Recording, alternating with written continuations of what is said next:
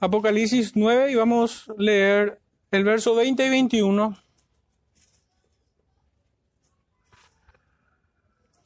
Dice así, y los otros hombres que no fueron muertos con estas plagas, ni aun así se arrepintieron de las obras de sus manos, ni dejaron de adorar a los demonios y a las imágenes de oro, de plata, de bronce, de piedra y de madera, las cuales no pueden ver, ni oír, ni andar. Y no se arrepintieron de sus homicidios, ni de sus hechicerías, ni de su fornicación, ni de sus hurtos. Pueden sentarse, hermanos, Señor bendiga su palabra. Si bien vamos a estar encarando todo el capítulo 9, hemos tomado un poco estos últimos dos versículos, porque entiendo que allí se dirige todo el, todo el mensaje en este capítulo. Entiendo que es lo que el Espíritu revela al apóstol Juan para que tengamos en mente y meditemos sobre este punto. Aunque todo el capítulo es un contexto que, que sirve a esta idea, nada ha de desecharse aquí. Pero entiendo que este es el énfasis en este capítulo. Hermano, en esta mañana titulé a este sermón, ni aún viendo los juicios de Dios, se arrepintieron. Y es, una, es un penoso cuadro que no solamente se ve como una imagen simbólica en este capítulo 9 de Apocalipsis, sino que se ve de manera palpable y tangible en la vida de muchos hombres tanto profesantes como aquellos que no son profesantes, aquellos que dicen ser cristianos y aquellos que no. El arrepentimiento es algo de lo que están completamente desprovistos, porque no es algo que se pueda hacer sin la asistencia del Espíritu Santo. Y muchos profesantes confunden esta virtud de poder arrepentirse, que es un don del Espíritu en nosotros, que inclina nuestra mente hacia el arrepentimiento y nuestros corazones también. Muchos lo confunden con remordimiento. Muchos más bien tienen temor de las consecuencias de su pecado. Y pero nunca se escandalizan de sus propios pecados. Lejos de temer a Dios por quebrantar su ley, lejos de verse como traidores de Dios delante de, de Él, que es bueno misericordioso y lleno de gracia y bondad, no temen a eso, sino las consecuencias de sus pecados. Van a, ver seguramente, o ya han visto seguramente en, en sus vidas, gente que se han lamentado por decisiones equivocadas, pero se han lamentado no por la decisión que tomó, sino por las consecuencias que llegaron tras ella. No tienen sinceramente eh, ni siquiera conciencia para dimensionar las atrocidades de sus pecados, lo abominable que son los pecados, de lo inmundo que es el pecado. Muchos ingenuamente por una predicación falsa, de un, de un arrepentimiento falsificado, muchos al confesar, entre comillas lo digo, esto, sus pecados delante del trono, pretendiendo que están delante de él, unido a esa idea de arrepentimiento, ya acompaña como otro eslabón unido a esa cadena el volver a codiciar ese mismo pecado del cual dice estar arrepentido. Casi en el mismo segundo, pudiéramos decir. Por tanto, eh, no es arrepentimiento. El verdadero arrepentimiento, hermanos, requiere de un dolor sincero y profundo por el pecado, por haber traicionado a Cristo. Y esto es una muestra de que el Espíritu Santo nos ha regenerado ciertamente nos ha renovado nuestro entendimiento, pero ha cambiado nuestros afectos hacia Dios y hacia el pecado. Si esto no es así, que nadie se engañe, no es arrepentimiento. Es cualquier otra cosa menos esto. Pero el gran tema que tenemos en este capítulo 9, lo vemos siempre como en una estampa, como en un lienzo solemos decir. En el libro del profeta Ezequiel, pudieran acompañarme allí capítulo 33. Ezequiel capítulo 33. Los primeros versículos. Dice, vino a mí palabra de Jehová diciendo, Hijo de hombre, habla a los hijos de tu pueblo y diles, cuando trajere yo espada sobre la tierra, y el pueblo de la tierra tomare un hombre de su territorio y lo pusiese por atalaya, y él viere venir la espada sobre la tierra y tocare trompeta y avisare al pueblo, cualquiera que oyere el sonido de la trompeta y no se apercibiere y viniendo la espada lo hiciere, su sangre será sobre su cabeza.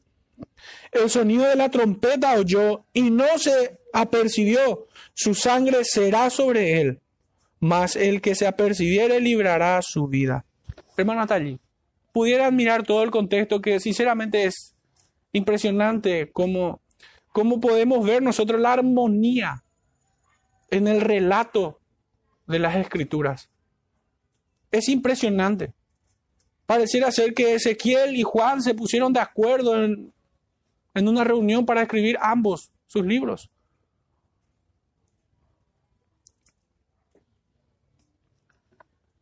Es notable, hermanos. ¿Y, pero, ¿y cómo nosotros debemos armonizar esto con nuestro texto de Apocalipsis 9?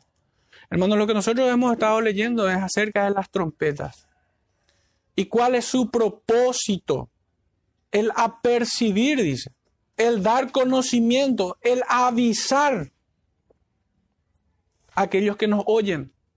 Que vienen juicios, que vienen espada, que vienen pestes, que viene la ira de Dios sobre un pueblo pecador, sobre todo impío y pecador. Y si esta persona no nos oyere, su sangre será sobre sus cabezas.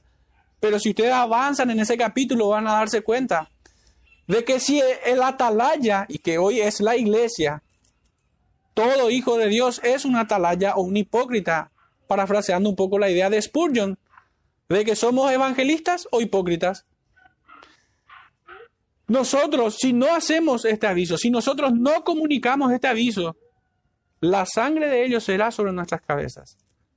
Habremos pecado en ocultar la luz debajo del almud.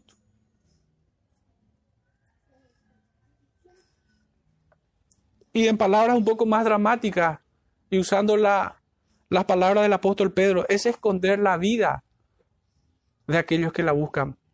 Es sentenciar a muerte a aquellos que pudieran escuchar el mensaje de Jesucristo. Ciertamente así debemos ver que cuando nosotros callamos el Evangelio y nuestras conciencias nos acusan, a veces nos atemoriza o nos acobarda ciertos aspectos que vemos alrededor, el contexto en el cual pudiéramos estar. Y si sucumbimos ante esos, nos estamos comportando como traidores de la causa de Cristo. Pero en ese pasaje de Ezequiel también podemos ver el propósito. Allí vemos nuestra responsabilidad como atalayas, pero también vemos el propósito de que estas trompetas suenen. Que en estos casos son los juicios. Y el propósito no es una maldad del Señor. De hecho, no podemos verlo así. Porque Dios es espíritu purísimo, santísimo. No podemos verlo de esta manera. Pero el propósito de estos juicios, hermanos, inequívocamente, es como un sonido de trompeta que llama al arrepentimiento. De la manera que el profeta Isaías en el capítulo 53, 58 lo dice, con voz en cuello y con trompeta de Dios, dice el profeta, llama al arrepentimiento a ese pueblo hipócrita que convirtió o redujo nada más el ayuno en mera liturgia, como un proceso administrativo dentro de una institución. Pero esa es la forma en la que nosotros debemos ver y debemos practicar con voz en cuello y con, con, trompeta de Dios, anunciar sus juicios. Ese es el propósito, para que se arrepientan. Es un llamado al arrepentimiento todos los juicios que vemos. Si no lo hacemos, seremos demandados. Si lo hacemos, ellos serán demandados. Hemos de dividir en tres partes esta sección que es bastante extensa, 21 versículos. La primera sección vamos a, detenernos en el versículo 12. Hagamos una lectura hasta allí. Brevemente iremos avanzando. Dice eh, capítulo 9, verso 1, el quinto ángel tocó la trompeta y dio una estrella que cayó del cielo a la tierra, y se le dio la llave del pozo del abismo. Y abrió el pozo del abismo y sumó humo del pozo como humo de un gran horno, y se oscureció el sol y el aire por el humo del pozo. Y el humo y del humo salieron langostas sobre la tierra, y se les dio poder como tienen poder los escorpiones de la tierra. Y se les mandó que no dañasen a la hierba de la tierra, ni a cosa verde alguna, ni a ningún árbol, sino solamente a los hombres que no tuviesen el sello de Dios en sus frentes. Hasta allí momentáneamente. El capítulo anterior, el capítulo 8, terminaba con una amenaza tremenda, pues decía el verso 13, y miré y oí a un ángel volar por en medio del cielo diciendo a gran voz, ay, ay, ay, de los que moran en la tierra a causa de los otros toques de trompeta que están para sonar los tres ángeles. Yo no pudiera hacer un juicio valorativo, ciertamente, de hecho que sería muy subjetivo, pero ciertamente me indica esto o me guía a pensar que estas tres últimas trompetas son aún más terribles que las anteriores. Estas trompetas en su totalidad son trompetas de juicios, son calamidades terribles que golpean principalmente a los malos, a los impíos, con el fin de castigarlos por su rebeldía a Cristo y a su causa, por perseguir a su amada iglesia. A través de estos juicios Dios sigue llamando, sin embargo, a todos los impíos al arrepentimiento. Estos, a su vez, son apenas una muestra, estos juicios, son apenas una muestra inicial del gran castigo que recibirán en el juicio final. Esta es la razón por la que estos juicios iniciales solo afecta a una tercera parte del mar, del sol, de la tierra, la luna y las estrellas alrededor del universo, dejando un mensaje claro que no hay lugar a donde escapar. Este es apenas el inicio el anticipo, así como para la iglesia de Cristo, el día del Señor y el estar reunidos en su día santo, es un anticipo del cielo que nosotros vamos a recibir, que estamos recibiendo. También todos los impíos separados de Cristo, estos juicios que reciben son apenas un anticipo, juicios iniciales nada más, de aquel gran juicio final en el que van a ser introducidos. Las primeras cuatro trompetas que ya hemos estudiado con el hermano el domingo pasado causan daño en el plano físico o material, natural pudiéramos decir. Y estas últimas tres traen dolor, sufrimiento y angustia en el plano espiritual. Todo esto sirve como recordatorio del juicio de las diez plagas de Egipto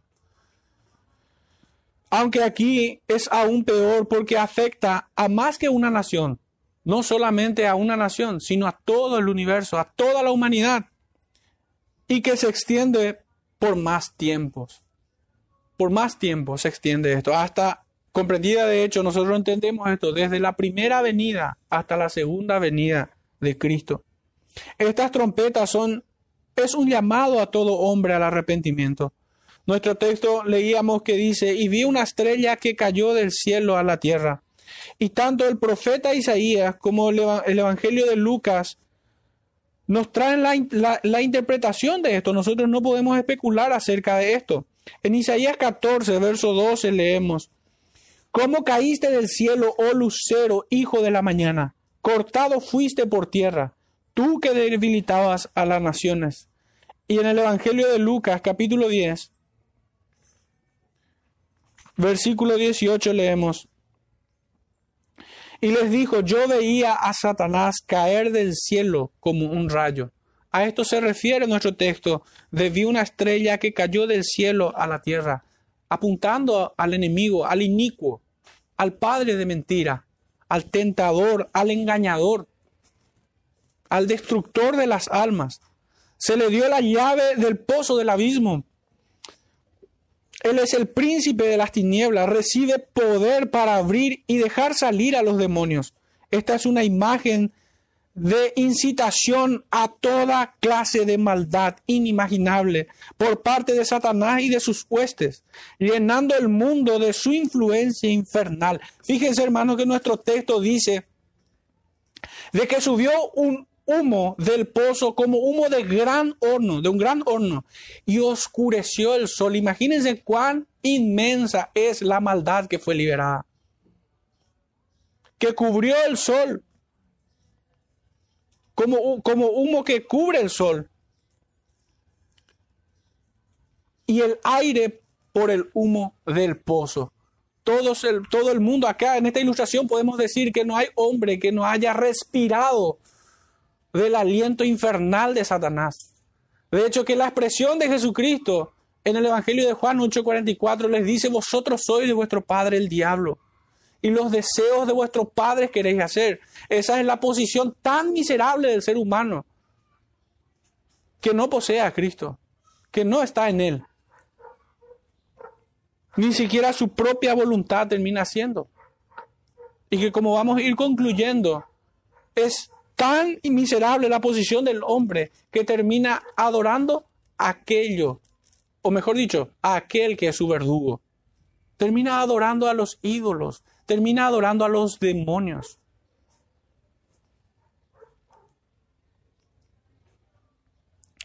Entonces esto trae una influencia infernal, trayendo oscuridad y degradación moral sobre toda la humanidad. Esto debe ser entendido dentro del, del decreto permisivo de Dios, donde el inicuo llena el corazón de sus hijos, como habíamos citado en Juan 8:44. Sin embargo, el diablo viene a ser un castigo y una justa retribución por los pecados del hombre y al mismo tiempo un llamado al arrepentimiento. Estos salieron como langostas, se les dio poder como escorpiones, una imagen más reveladora aún sabiendo que su comandante en jefe es Abadón o Apolión, cuyo significado es el destructor o el exterminador. Para aquellos que estuvieron durante la serie del profeta Joel, recordarán cuán terrible es esta imagen de la devastación por medio de langostas. Aún los animales gemían, dice las escrituras es la muerte más humillante que puede recibir un pueblo, morir por inanición. Cuando la piel se pega al hueso, ver a toda criatura de esa manera morir es algo humillante, terrible, doloroso, cada segundo hasta que llegue a desprenderse el alma del cuerpo. Y aún las bestias del campo, el paisaje más lúgubre no es un cementerio, sino esta imagen que describe el profeta Joel. Y es la misma imagen en la cual hace uso el profeta. Nos muestra a la luz de situaciones tangibles y reales que son percibidos por nuestros sentidos, nos muestra algo que se da en el plano espiritual, algo que no podemos ver con nuestros ojos naturales, algo que no podemos palpar con la mano. Pero así como el maestro Juan, inspirado por el Espíritu, nos muestra a través de esta imagen tan desastrosa una realidad espiritual. Es que las huestes satánicas son como estas langostas que destruyen y aniquilan la vida del hombre. Nos recuerda entonces el juicio en el día del profeta Joel como también el juicio que cayó en Egipto en los días de Moisés. Devastación total, desolación y desaliento hasta la muerte que estas plagas producen. En esos días, hermanos, el hombre prefería más una muerte rápida que una muerte así tan desgastante y humillante. Estas imágenes son símbolos de langostas infernales que son mucho más terribles. Describe las influencias del infierno operando en el corazón de los hombres impíos. ¿Y acaso esto es una exageración? No. Basta con mirar nuestra realidad, basta con repasar la historia de la humanidad y vamos a encontrar atrocidades que hasta el hombre más insensible se escandalizaría. Para colmo de males, hoy en día se está llamando a, estas atrocidades como cosa buena, como cosa agradable. Hermanos, el crimen del suicidio hoy lo están llamando como un derecho digno, para morir dignamente. Y lo presentan en un lenguaje sofisticado, lo llaman eugenesia o técnicas eugenesistas. Pero en realidad es el espíritu de Satanás que guía a las mentes de nuestro tiempo, a los grandes intelectuales de nuestros tiempos, para presentarnos eso que es malo como algo bueno. Pero la iglesia no puede ser torpe en discernimiento y debe hacer diferencia entre lo santo y lo profano, debe distinguir a los espíritus. Jamás un suicidio asistido pudiera ser algo digno. ¿Cómo pudiera la criatura rebelarse contra aquel que le dio la vida?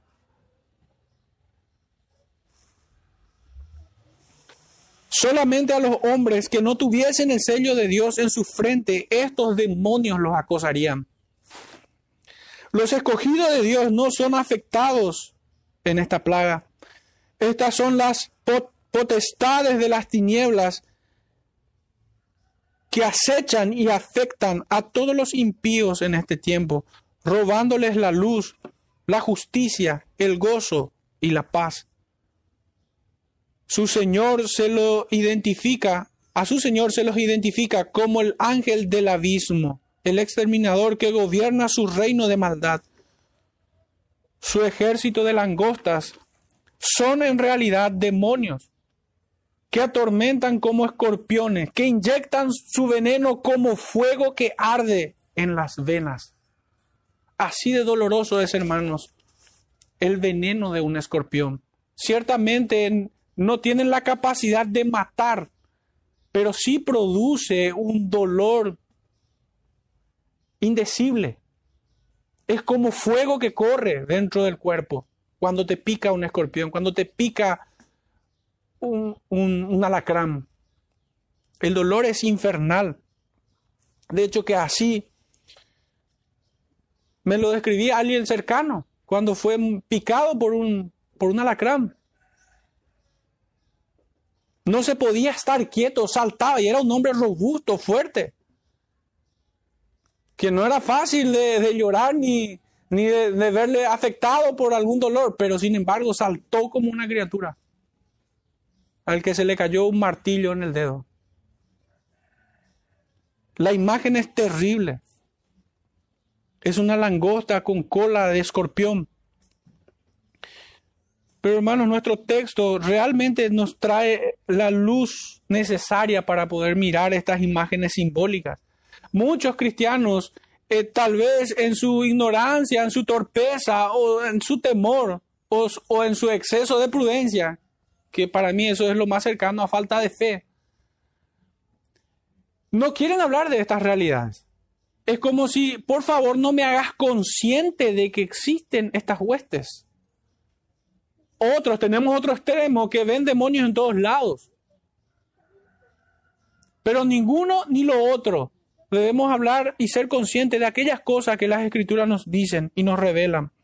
Dice en el Evangelio de Lucas capítulo 8,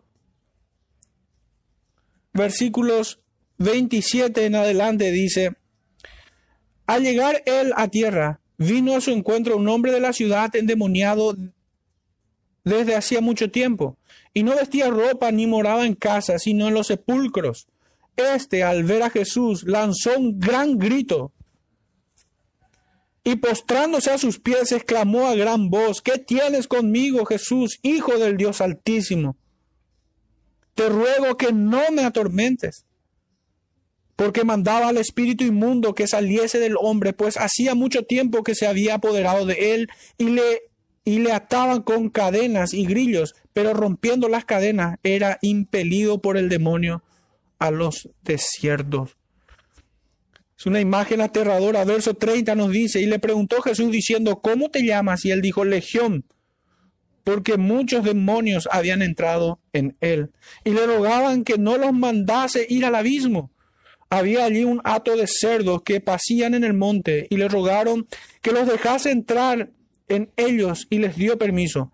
Y los demonios salidos del hombre entraron en los cerdos, y el hato se precipitó por un despeñadero al lago y se ahogó. Es una imagen terrible. Pero acá no solamente encontramos lo terrible y lo real que es, que son Satanás y sus huestes. Hermanos, de aquí también nosotros podemos ver que Cristo es Señor, que Cristo es poderoso, que Cristo les venció y que los demonios lo obedecen también nos muestra otras cosas, porque imagínense, me sorprende que, que los demonios le hayan dicho, ¿qué quieres conmigo, Jesús, Hijo del Dios Altísimo? Pareciera ser la doxología de un creyente. Es notable que aún los demonios le rinden adoración. Fíjense el título que le da. Aún ellos reconocen que Él es hijo del Dios altísimo. Y no necesitaban estos demonios que nadie les enseñase que Jesús es Dios, que Jesús es su Señor, que Jesús es el Rey de Reyes. Ellos no tenían duda de su señorío sobre toda la creación. ¿Y por qué me pareció notable? Porque pareciera ser que hoy a los que son hijos hay que recordarles esto a menudo de que Él es Señor y que su voluntad es la que debemos hacer. Es la verdad humillante ver que un demonio reconozca mejor el señorío de Cristo que un creyente. En el capítulo 10 del mismo Evangelio, versículos 17 y 19 dice, Volvieron los setenta con gozo diciendo, Señor, aún los demonios se nos sujetan en tu nombre. Y les dijo, yo veía a Satanás caer desde el cielo. Verso 19, He aquí os doy potestad de hollar serpientes y escorpiones y sobre toda fuerza del enemigo y nada os dañará. También encontramos en el Evangelio de Marcos, capítulo 9, versículos 17 en adelante, dice, y respondió uno de la multitud, dijo, Maestro, traje a ti mi hijo que tiene un espíritu mudo, el cual donde quiera que lo toma, le sacude y echa espumarajos y cruje los dientes y se va secando. Y dije a tus discípulos que lo echasen fuera y no pudieron. Y respondió él, les dijo, Oh generación incrédula, ¿hasta cuándo he de estar con vosotros? ¿Hasta cuándo os he de soportar? Traédmelo. Y se lo trajeron, y cuando el espíritu, el espíritu vio a Jesús, sacudió con violencia al muchacho, al muchacho, quien cayendo en tierra se revolcaba, echando espumarajos. Jesús preguntó al padre, ¿cuánto tiempo hace que le sucede esto? Y él le dijo, desde niño. Y muchas veces le echan el fuego y en el agua para matarle. Pero si puedes hacer algo, ten misericordia de nosotros y ayúdanos. Jesús le dijo, si puedes creer, al que cree todo le es posible. E inmediatamente el padre del muchacho clamó y dijo, creo, ayuda en mi incredulidad. Y cuando Jesús vio que la multitud se agolpaba, reprendió al espíritu inmundo diciéndole, espíritu mudo y sordo, yo te mando, sal de él y no entres más en él. Entonces el espíritu, clamando y sacudiéndole con violencia, salió y él quedó como muerto, de modo que muchos decían está muerto. Pero Jesús tomándole de la mano le enderezó y se levantó. El mismo cuadro que vemos nosotros en el demoniado de Gadareno. Es Cristo quien ciertamente liberta a los suyos. Esta es una realidad ¿Qué podemos nosotros decir a este mundo que teme o a los hermanos que pudieran temer a esta realidad? Que Cristo venció. Y si uno está aferrado a Él, nada nos puede pasar. Nada nos puede tocar que Él no se lo permitiera. Tenemos un claro ejemplo en la vida de Job. Un claro ejemplo también en la vida de Pedro. Cuando Cristo les dice, Satanás ha pedido al Padre para zarandearte como a trigo, pero yo he pedido que no te falte fe. Hermanos, esta es, esta es la base de nuestra seguridad en tales circunstancias. Es la fe en nuestro Señor Jesucristo. Él es nuestro guardador. Bajo sus alas nosotros somos cuidados y somos guardados, pero aquellos quienes no tienen fe deben temer. O aquellos quienes no se ejercitan en los medios de gracia para crecer en fe van a sufrir. En esta porción de Apocalipsis son descritos estas langostas con rasgos animales y humanos, semejantes a cabello de mujer, dice el texto. Sigamos avanzando en nuestra lectura. Nos hemos quedado en el verso 4. Verso 5 dice, aquí debo agregar antes de pasar al verso 5, que los hijos del Señor, reafirmando esta idea, no pueden ser tocados por los demonios, no pueden ser poseídos. Tal cosa es inadmisible. ¿Cómo pudiera estar en un mismo templo Satanás, el espíritu de Satanás y el espíritu de Cristo? No pueden brotar dos aguas de una misma fuente. ¿Qué comunión Cristo con Belial? Dicen las escrituras. El creyente no puede ser tomado por un espíritu inmundo sí puede ser asediado, pues la escritura nos dice que el enemigo anda como león rugiente, buscando a quien devorar. Pero el creyente no puede ser su presa. El creyente es librado, aunque entregue su vida en esta tierra. Él es libre por la sangre de Cristo. Y aunque pudiesen matar el cuerpo, no pueden matar el espíritu. Dice nuestro verso 5, y les fue dado que no les matasen, sino que los atormentasen cinco meses. Y su tormento era como tormento de escorpión cuando hiera al hombre. Y en aquellos días los hombres buscarán la muerte, pero no la hallarán. Y ansiarán morir, pero la muerte huirá de ellos. El aspecto de las langostas era semejante a caballos preparados para, caballos preparados para la guerra. En las cabezas tenían como coronas de oros y sus caras eran como caras humanas Tenían cabello como cabello de mujer, sus dientes eran como de leones. Tenían corazas como corazas de hierro. El ruido de sus alas eran como el estruendo de muchos carros, de caballos corriendo a la batalla. Tenían colas como de escorpiones y también aguijones, y sus colas tenían poder para dañar a los hombres durante cinco meses. Y tenían por rey sobre ellos al ángel del abismo, cuyo nombre en hebreo es Abadón y en griegos Apolión.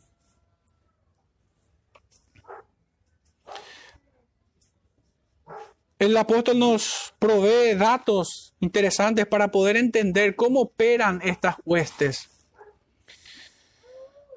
Ciertamente dice que tiene aspecto de hombre, aspecto de mujer. Y es porque Satanás y sus huestes utilizan e instrumentan a los hijos de ira para afectar a otros para traer calamidad y destrucción sobre esta tierra. Los demonios no operan solos, sino que usan a los hombres. Hay ciertamente hombres que son poseídos por ellos, así como vimos en las escrituras hace un momento. Pero hay otros que ni siquiera necesitan ser poseídos por demonios, pues ellos ya son casi como demonios. Y siguen su impulso natural, que es endiablado, justamente el texto nos decía que, que este ejército de langostas son como, tienen o poseen características como cabello de mujer y es, es notable, me llamó la atención. ¿Cómo pudiera el cabello de una mujer parecer algo aterrador? ¿Cómo pudiera ser? De hecho que nosotros podemos decir que es algo bello en las mujeres, en las hermanas es algo que adorna su presencia. Las escrituras le trata de tal forma incluso. Son, son como sus coronas a sus cabezas. Pero ¿qué representa esto? Representa la seducción. Es como un símbolo de seducción de los placeres que apelan a los bajos instintos. Eso es lo que nos describen. Hermanos, la seducción es un arma poderosa y traicionera que Satanás utiliza.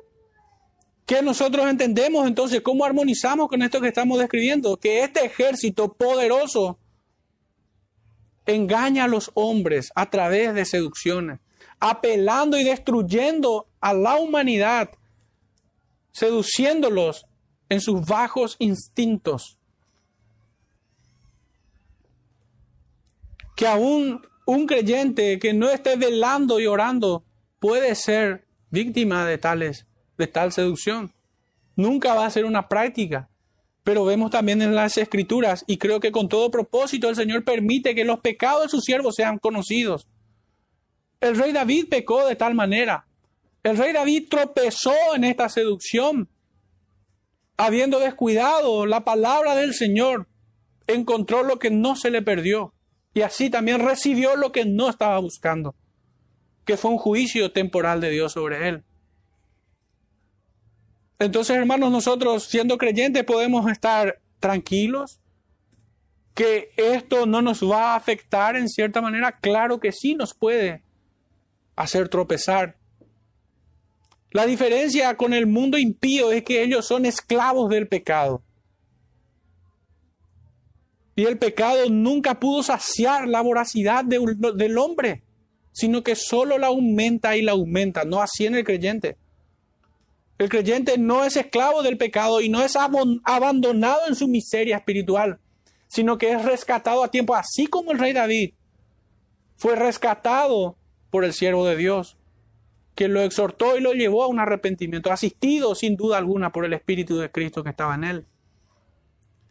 Nosotros entonces hagamos aplicaciones directas para nosotros, porque no es algo en que nosotros estemos mirando una película como algo ajeno que no nos pudiera afectar a nosotros. No. Entonces cabellos de mujer es un símbolo de seducción, de los placeres que apelan a los bajos instintos. También nos aporta la ilustración de que tienen como coronas de oro, algo que pudiera ser codiciable para muchos, pero aquí una vez más representa la seducción a través del éxito y del triunfalismo. Mucha gente está en paz en este mundo, separado de Cristo, porque creen ser bendecidos en sus bienes materiales, porque son profesionales exitosos, porque son personas moralistas, que no viven en zozobra, que están bien en sus palacios y en sus camas de marfil, en palabras del profeta Amós. ¿A cuántas personas nosotros no hemos escuchado que, que se jactan de su éxito? Que se jactan de su moralidad, de que yo no soy un asesino, yo hago el bien, yo ayudo a fulano, yo ayudo a mengano.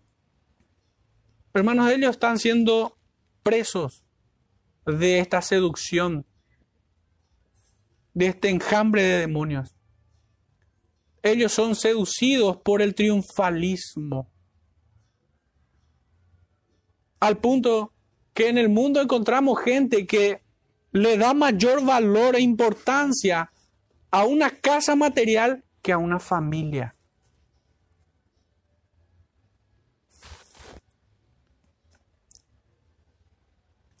Tientan a los hombres estas huestes provocando y trayendo guerra sobre la tierra. Por esto dice que sus colas son bien aguijonadas. Hermanos, no hay nada más irracional que la guerra. No hay nada más irracional que la enemistad entre hermanos, entre iguales. Y en esta tierra todos somos iguales. De hecho, la escritura nos dice que de una sola sangre hizo todo el linaje de los hombres. Pero algunos viven como si fuera que tienen sangre azul. y que tienen privilegios sobre otros. La historia tiene innumerables y desagradables historias acerca de gente que se creyó superior a otra. Y allí empiezan las enemistades. De hecho, Santiago nos dice de dónde vienen los pleitos, las enemistades, las guerras, de vuestras pasiones. De allí viene. Podemos recordar eventos cercanos de cómo el egoísmo, de cómo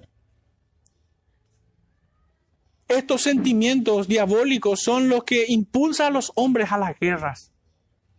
Si hablamos nosotros de manera doméstica, las guerras que padeció el Paraguay fueron juicios sobre esta nación. Así también en el mundo entero. Es increíble, pero hay guerras, hermanos, no convencionales también. Hay guerras que se libran contra de Dios en contra de su iglesia, en contra de su palabra, en contra de todo lo que se llame Dios. Y en estos días eh, estábamos hablando con los hermanos acerca del aborto. Esa es una guerra y de las más cruentas y abominables que hay.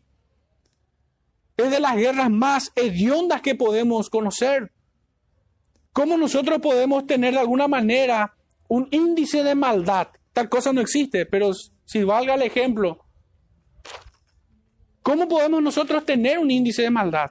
Cuando una persona en igualdad de condiciones ataca a otra persona, hay maldad sin duda alguna. Pero cuando una persona ataca a alguien inferior a él, eso es aún más horrible.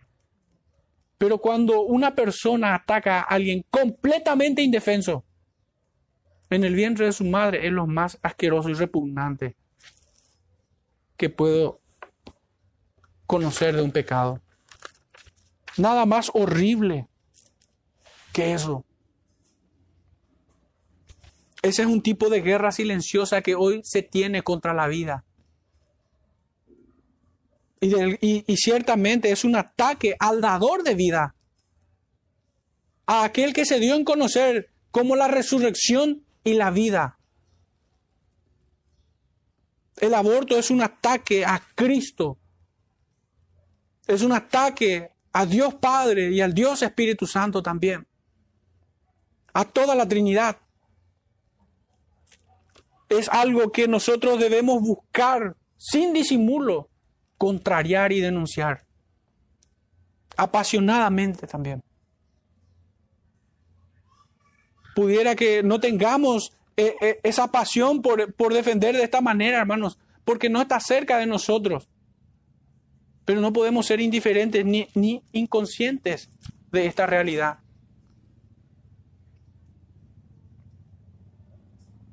Los aguijones de este ejército son tan venenosos y puntiagudos que aún golpean el vientre de las madres.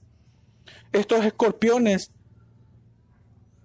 no son mortales, pero sí son capaces de causar dolores intensos que quiebra aún al hombre más fuerte, arrastrándolo a una vida miserable, psicológica y espiritualmente. Es traer a su vida y el de amargura. El texto nos dice cinco meses. Este es el tiempo establecido aquí en, en Apocalipsis 9. Dios concede un tiempo limitado a Satanás y a sus huestes para causar todo el estrago y confusión que se les permitió hacer. Recordemos también, hermanos, la vida del rey Ezequías, que por un momento el Señor se alejó de él y pecó por voluntad propia. Por eso es que el hombre sin Cristo es lo más parecido a un demonio. Llegará a serlo. Si el Señor no restringe su maldad, será como un demonio. Si el Señor no le regenera al hombre, será condenado como los demonios. Así como a todo hombre impío, los, son, estos son hijos de Satanás. Y podemos ver, hermanos, que el Señor ciertamente restringe en su soberanía la maldad de los hombres enviando juicios temporales sobre ellos. Esto fue lo que pasó en Egipto, esto fue lo que pasó en Sodoma y Gomorra, y esto fue lo que pasó en la torre de Babel. En su soberanía y en su poder, desde su trono en los cielos, Él dirige los hilos de la humanidad. Y ni el más poderoso que haya pisado sobre la tierra puede ir más allá de la línea que el Señor le ha marcado. Esto es un símbolo. Estos cinco meses es un símbolo, es un lenguaje alegórico que nos señala un tiempo breve. Y para poder ilustrar mejor o definir mejor eh, esta línea, en Hebreos capítulo 10, versículos 32 al 37, creo que apropiadamente nos describe este periodo simbólico de cinco meses. Dice, pero traed a la memoria los días pasados en los cuales, después de haber sido iluminados, sostuvisteis gran combate de padecimientos. Por una parte, ciertamente con vituperios y tribulaciones fuisteis hechos espectáculo, y por otra llegasteis a ser compañeros de los que estaban en una situación semejante, porque de los presos también os compadecisteis, y, y el despojo de vuestros bienes sufristeis con gozo, sabiendo que tenéis en vosotros una mejor y perdurable herencia en los cielos no perdáis pues vuestra confianza, que tiene grande galardón, porque os es necesaria la paciencia para que habiendo hecho la voluntad de Dios, obtengáis las promesas. Y aquí, hermanos, puntualmente. Porque aún un poquito, y el que ha de venir vendrá, y no tardará. Obviamente la armonía es perfecta. Nosotros vemos que los juicios que caen sobre la humanidad alcanza a los creyentes tocando aquello que es material. Pero estos juicios que son espirituales, de demonios que atormentan a los hombres, no nos toca, no cae sobre los hombres, sino que el creyente es afectado en todo lo que es material, aún su vida pudiera perder. Pero nos aferramos a esta promesa, sabiendo que el justo por la fe vivirá. Este es mi entendimiento acerca de este periodo de tiempo, estos cinco meses. También representa de manera alegórica el, ciclo de vida de las langostas propiamente, que viven entre tres a seis meses. Obviamente es un dato al margen nada más, pero e, es para reforzar esta idea de que no es literal, no, no se trata de cinco meses literales, sino más bien del periodo de tiempo que el Señor estableció para estas langostas. Así como en el mundo o en la vida natural, así en la vida espiritual. Es una imagen de aquello que es espiritual. Cristo impide que su Israel celestial, entiéndase, la iglesia de Cristo, el cual es la cabeza y nosotros su cuerpo, sea tocado por esta plaga. ¿Puede un cristiano ser poseído? No. ¿Tenemos luchas contra ellos? Sí. Ya hemos citado al apóstol Pedro. Cuando Cristo les dice que Satanás le va a zarandear. Hemos visto cómo Job también padeció bajo el azote de Satanás. Pero el texto tal vez más claro y conocido de esto que estamos hablando es el que encontramos en el capítulo 6 de Efesios. El versículo 12 dice, porque no tenemos lucha contra sangre y carne, sino contra principados, contra potestades, contra los gobernadores de las tinieblas de este siglo, contra huestes espirituales de maldad en las regiones celestes. Pero Cristo, hermanos, aunque pudieran parecer muy poderosas estas huestes, Cristo los venció y Él es quien nos protege y nos guarda hasta aquel día nosotros debemos estar seguros, en plena certidumbre de fe, lo que leemos en el Salmo número 23, versículo 4. Aunque ande en valle de sombra de muerte, no temeré mal alguno, porque tú, Cristo, estarás conmigo, tu vara y tu callado me infundirán aliento. Él nos guarda, Él nos protege.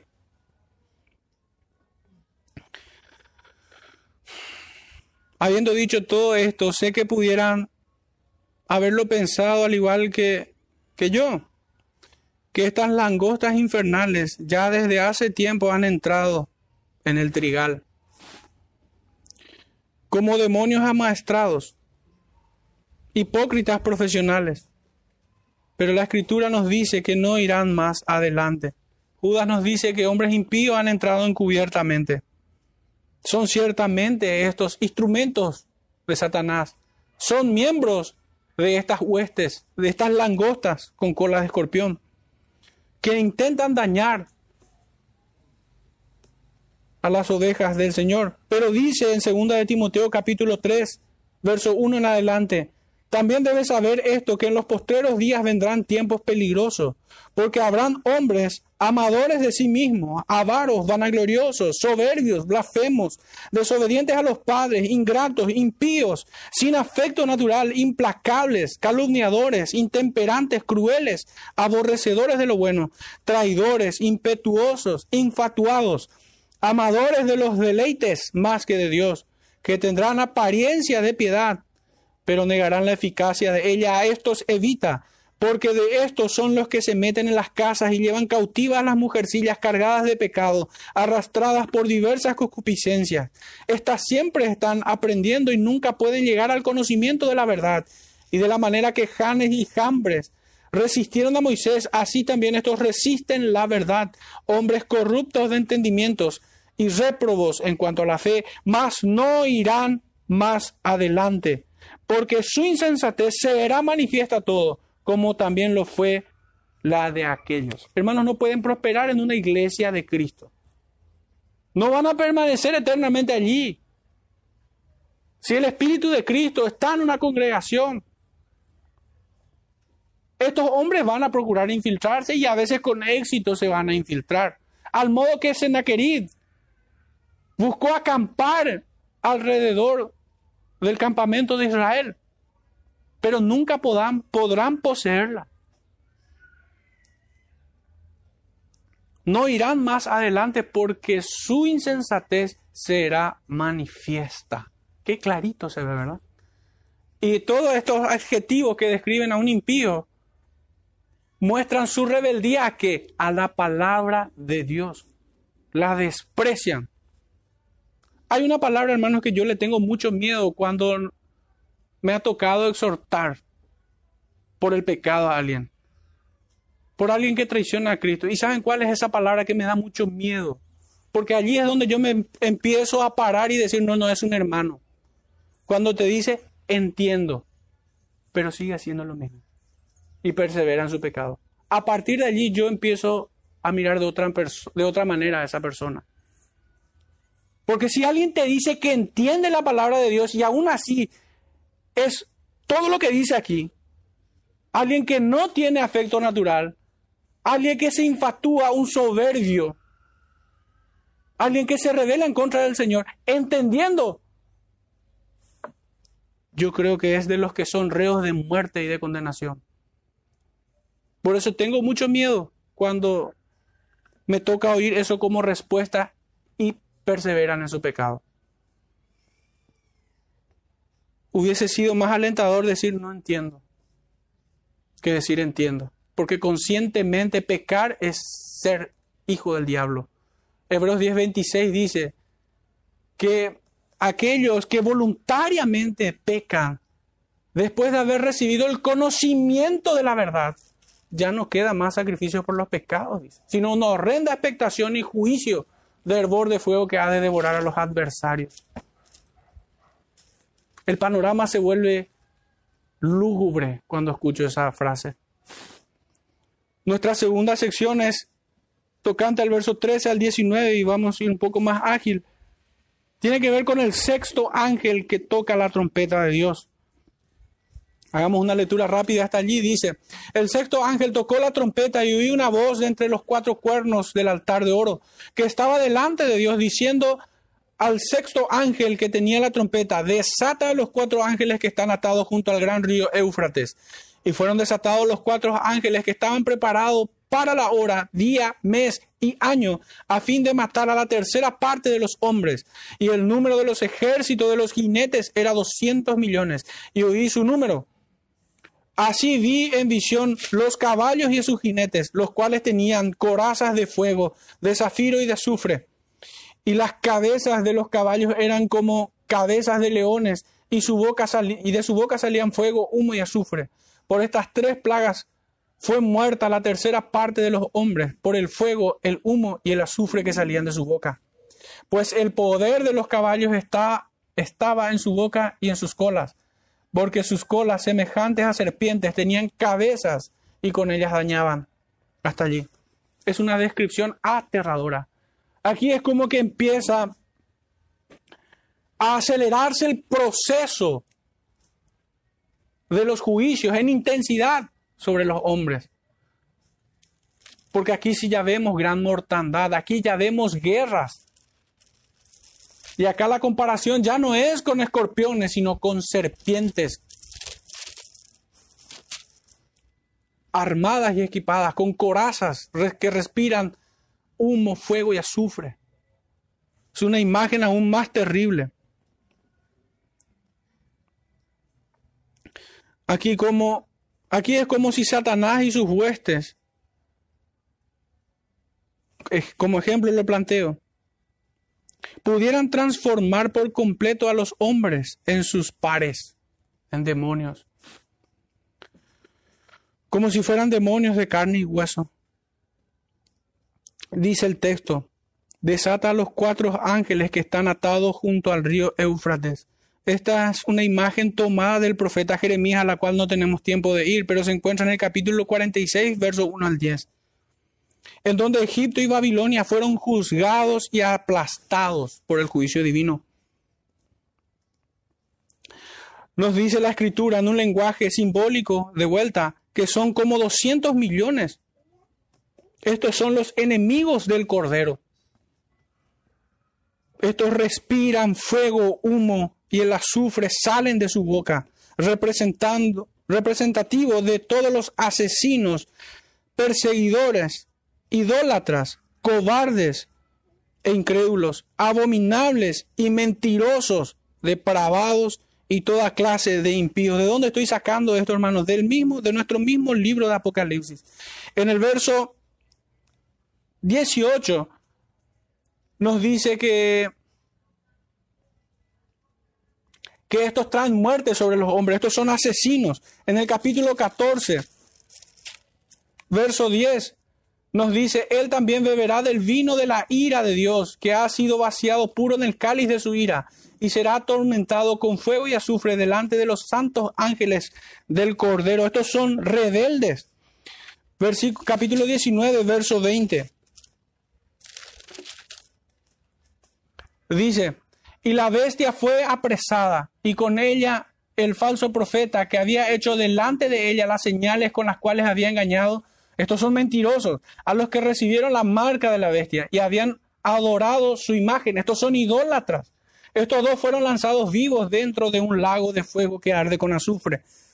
Y en el, en el capítulo 21, verso, 10, verso 8, el texto nos dice, pero los cobardes e incrédulos, los abominables, homicidas, homicidas, los fornicaros y hechiceros, los idólatras y todos los mentirosos tendrán su parte en el lago que arde con fuego y azufre que es la muerte segunda. Esta es la condenación, este es el infierno a donde serán destinados. ¿Y quiénes son ellos? ¿Quiénes son estos que en el capítulo 9 nos dice que respiran, que sale de su boca humo, fuego y azufre?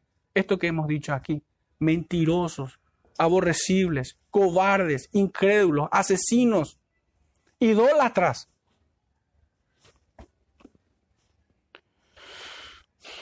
Estos son los ciudadanos de Sodoma y de Gomorra que también ya tienen su porción rebosante de la ira del Cordero y la van a engullir eternamente.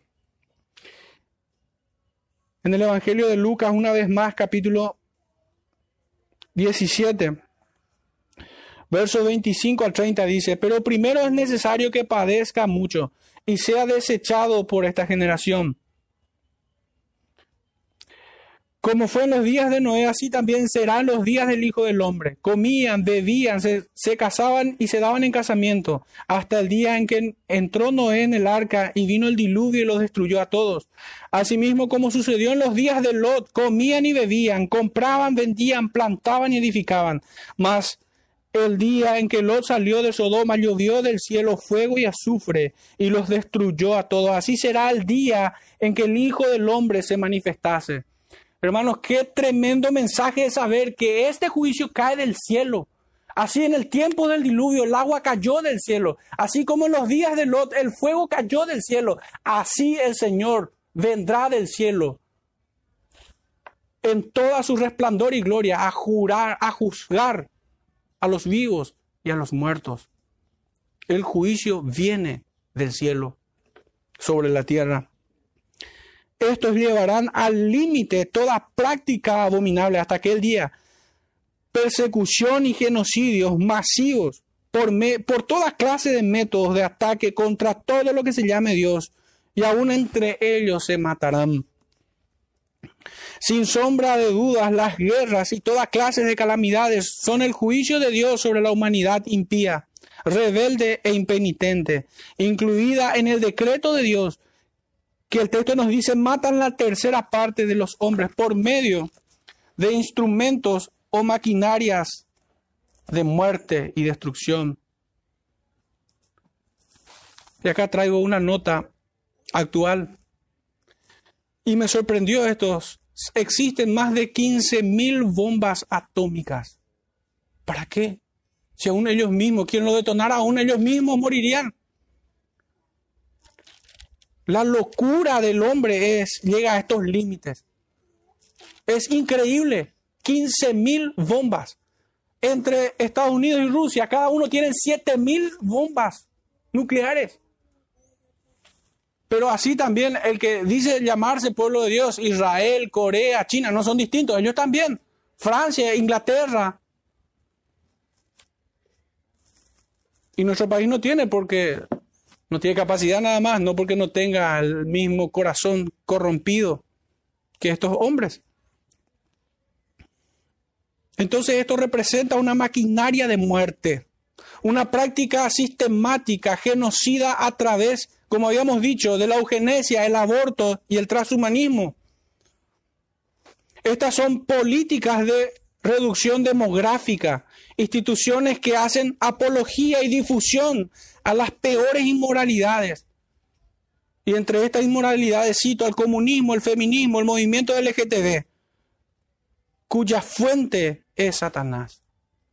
Estas políticas y estas ideologías son insufladas del infierno mismo, con fuego y azufre. Creen, creen que hay vida en Marte, pero no en el vientre de una madre. Los que debieran proteger la vida la atacan miserables asesinos, así los llamo, son los políticos con sus hediondas agendas y abominables sicarios que se hacen llamar médicos, los que tales cosas practican. Estos se merecen mil infiernos juntos. Sin embargo, el mayor enemigo del hombre no es el hombre, sino son los espíritus inmundos que junto con ellos son reos de muerte y condenación eterna. Pero la iglesia de Cristo no debe temer, porque a pesar de esta imagen tan terrible, Dios está en control de todo. Y aún en estos eventos Dios cumple sus propósitos eternos. No tengan duda de esto, hermanos. Esto que estamos diciendo en este momento no es para causarles temor, al contrario, es para llenarles de valor, es para llenarles de valentía, de indignación por este mundo caído por el pecado y Satanás. Es para ir en contra de ellos, como soldado que no tiene de qué avergonzarse, que milita la buena batalla, que atesora la palabra de verdad y que sirve a su Señor con limpia conciencia. Este es el propósito, nada más es hacernos conscientes de esta realidad. Habíamos dicho de que Dios está en control de todo y que Él cumple sus propósitos. Hagamos, tomemos algunos ejemplos breves. En Primera de Reyes, capítulo 22, verso 19 al 23 dice así: Entonces él dijo, oye pues palabra de Jehová. Yo vi a Jehová sentado en su trono y todo el ejército de los cielos estaba junto a él, a su derecha y a su izquierda. Y Jehová dijo, ¿quién inducirá a Acab para que suba y caiga en Ramón de Galaad? Y uno decía de una manera y otro decía de otra. Y salió un espíritu y se puso delante de Jehová y dijo, yo le induciré. Y Jehová le dijo, ¿de qué manera? Él dijo, yo saldré y seré espíritu de mentira en boca de todos sus profetas. Y él dijo, le inducirás y aún lo conseguirás. Ve pues, hazlo así. Y ahora, he aquí Jehová ha puesto espíritu de mentira en la boca de todos sus profetas, de todos tus profetas, y Jehová ha decretado el mal acerca de ti. Un texto que pudiera parecer conflictivo de entender, pero traigamos más luz, dejemos que las escrituras se interpreten a sí mismas. En el Evangelio de Juan capítulo 13, verso 26 al 27, dice así, respondiendo Jesús, a quien yo diera el pan mojado, aquel es, y mojando el, el pan le dio a Judas Iscariote, hijo de Simón. Y después del bocado, Satanás entró en él, dice el texto. Entonces Jesús le dijo, lo que vas a hacer, hazlo más pronto. ¿Acaso Dios es autor moral del pecado? De ninguna manera.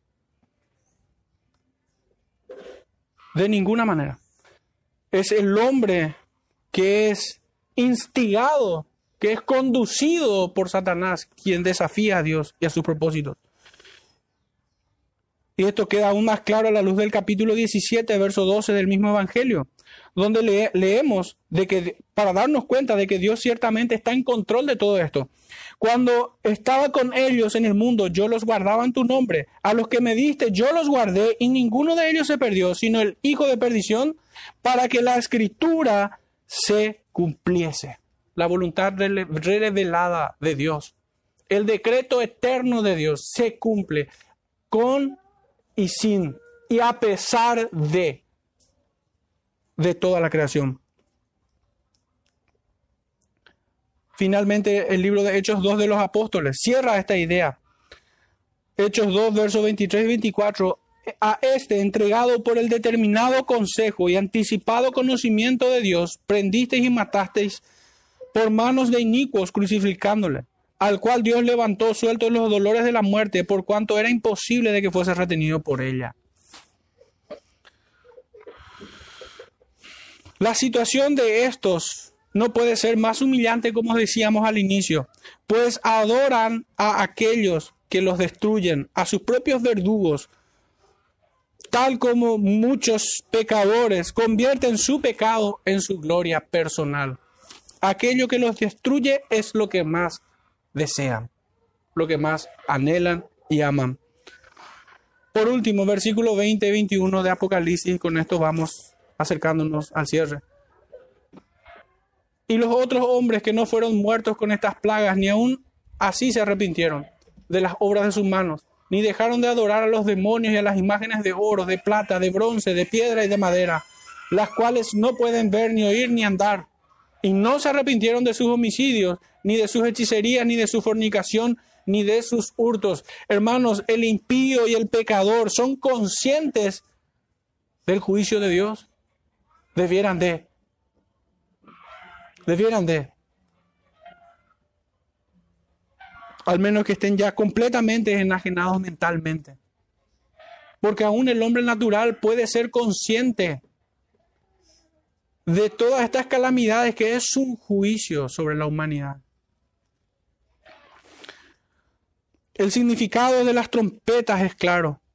Entre la primera y la segunda venida de Cristo, Dios castigará repetidas veces a los perseguidores de la iglesia con juicios físicos y espirituales. Si bien es un claro llamado al arrepentimiento, tal como el dolor de alguna herida en el cuerpo grita para que busquemos sanarla y aliviarla. Estos, sin embargo, no se arrepienten. Y a pesar de que esto sea una realidad, es también un pequeño anticipo del exasperante y eterno sufrimiento que tendrán, en el que tendrán parte en el infierno. Todos estos poderosos guerreros de las huestes satánicas tiemblan ante el rugido del león de Judá.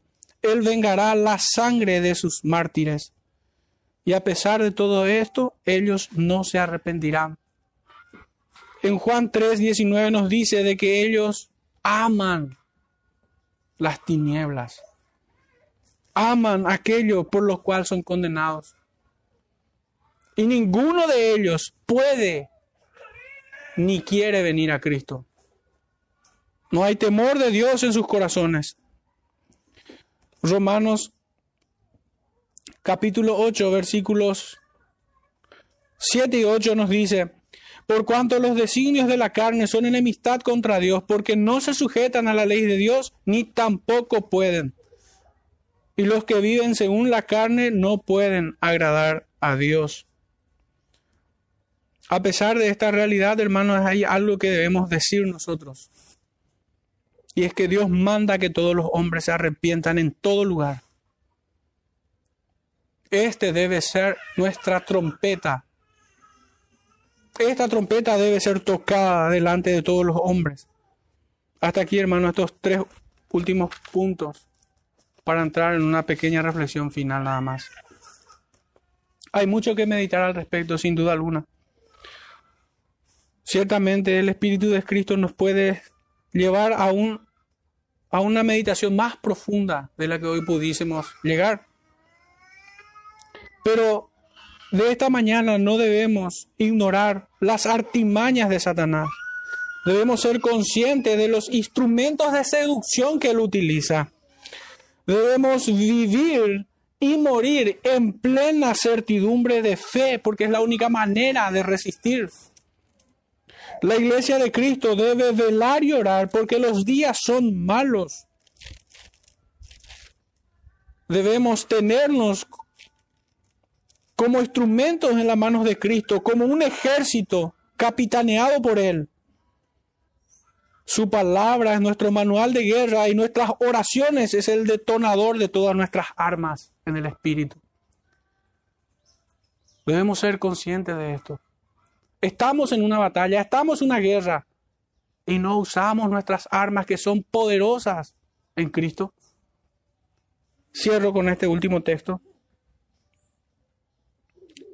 Efesios 6, versos 13 al 18. Por tanto, tomad la armadura de Dios, para que podáis resistir el día malo y, y habiendo acabado todo, estar firmes. Estad pues firmes ceñidos vuestros lomos con la palabra de verdad, con la verdad, y, y, vestidos con la coraza de justicia, y calzados los pies con el apresto del Evangelio de la paz, y sobre todo tomad el escudo de la fe con que podáis apagar todos los dardos del maligno, y tomad el yelmo de la salvación y la espada del Espíritu, que es la palabra de Dios orando en todo tiempo, con toda oración y súplica en el Espíritu y velando en ello con toda perseverancia y súplica por los santos. Que el Señor, hermanos, nos, no nos, nos lleve no solamente a entender esto que hemos leído, sino a vivirlo. Que el Señor, hermanos, nos, nos bendiga como iglesia, como hijos suyos. Oremos dando gracias al Señor, porque esta trompeta aún suena en nuestras vidas. Padre Santo, te damos gracias por tu bendita palabra. Gracias por Cristo, por tu Santo Espíritu. Gracias, Padre, por habernos vencido, por habernos rescatado de la miseria en la que estábamos, por traernos a la vida, Padre, por llenarnos de tu palabra, de gozo, de paz, Señor, de certidumbre, de fe. Te rogamos, Padre, que nunca nos abandones ni quites de nosotros tu Santo Espíritu si nos llévanos, Señor, a un arrepentimiento diario, Padre, a contemplar a Cristo cada mañana, cada día, Señor. Permítenos acercarnos a tu trono todos los días, Señor. Pone en nosotros el querer como el hacer por su buena voluntad. Y en los momentos en los que nos revelamos, Señor, a tus designios, te rogamos que como a hijos seamos azotados para que nuestra conciencia vuelva a despertar. Señor, aliéntalos de poco ánimo. Te rogamos, Padre, que sanes a los que están enfermos y bendiga, Señor, a toda tu iglesia. Te rogamos esto en el dulce nombre de nuestro amado Salvador Jesucristo, tu Hijo amado. Amén.